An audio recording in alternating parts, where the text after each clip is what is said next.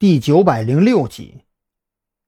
嗯，这样吧，下午呢，我借着还车给孔森的名义去一趟刑警队，直接告诉鬼佬我张扬回来了。你暗中跟着我，如果有人想对我出手，就由你来解决，最好留活口，明白吗？张扬将自己修改过后简单又粗暴的计划说了出来。等等，你这意思是刑警队里有鼹鼠？郑浩天面色有些不爽起来，他觉得张扬这是在侮辱自己。我靠！你当初是怎么查出关于我那些视频的？张扬双手扶额，他甚至怀疑郑浩天是不是已经挂掉了。现在眼前的郑浩天就是个假的。我问你啊，如果你是鬼佬，你好不容易跑出来了，最关注什么部门的动向啊？刑警队呀！郑浩天脱口而出，却还是没有想明白张扬之前那话的意思。那好，我再问你，想要盯着刑警队的动向，最简单、最粗暴、最不需要技术含量的方法是什么？张扬说完这话，见郑浩天仍然垂着头在那儿琢磨，彻底被郑浩天的脑袋瓜子给打败了。派个人在刑警队门口盯着呀，只要有大量警车明灯鸣笛开出刑警队，那不就是有行动吗？不管是什么行动，鬼佬得知消息之后直接逃跑，肯定错不了吧？直到这会儿，郑浩天这才明白了过来，当即懊恼的一拍大腿：“对呀，我怎么就没有想到呢？哎，对呀，你怎么就没有想到呢？”张扬重复了郑浩天的话，脸上堆满了关爱某某儿童的表情。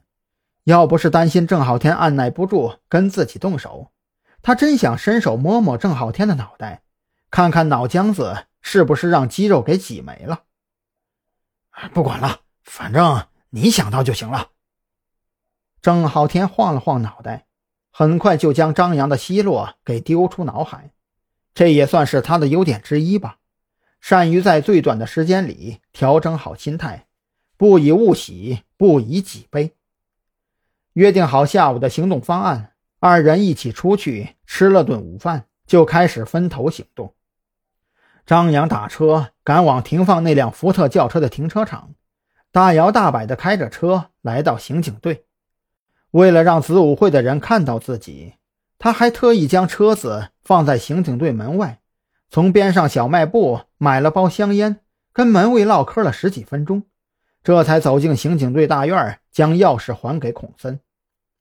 完成这些之后，张扬宛若没事人一样，独自一个人溜达在大街上，惬意的模样让暗中紧随的郑浩天都恨不得冲出去打他一顿。张扬似乎很喜欢看着郑浩天吃瘪，眼瞅着都在街上转悠了五六个小时了。饶是郑浩天的身体素质都有些支撑不住，可他呢，反倒是越逛越来劲。郑浩天甚至怀疑这是张扬在公报私仇。就这样，张扬一直在街上磨蹭到晚上九点多，实在等不到鬼佬的人对自己下手，这才满怀失望的叫出了暗中跟随的郑浩天，拦了一辆出租车就准备往回赶。商哥。你这办法到底靠不靠谱啊？要真不行，咱们换个方法呗。郑浩天有些泄气。张扬站在明处充当诱饵，虽然更危险一些，可是张扬轻松啊，只需要在街上溜达着，时不时对旁边店铺里的某样东西装作很有兴趣，拿起来看看，问问价，然后再放下。可郑浩天就显得很憋屈了。他负责暗中保护张扬，那就意味着除了张扬之外，不能让任何人发现自己的存在。尤其是在别人没有发现自己的同时，还必须关注出现在张扬身边的每一个人，分析出这些人对张扬的威胁指数。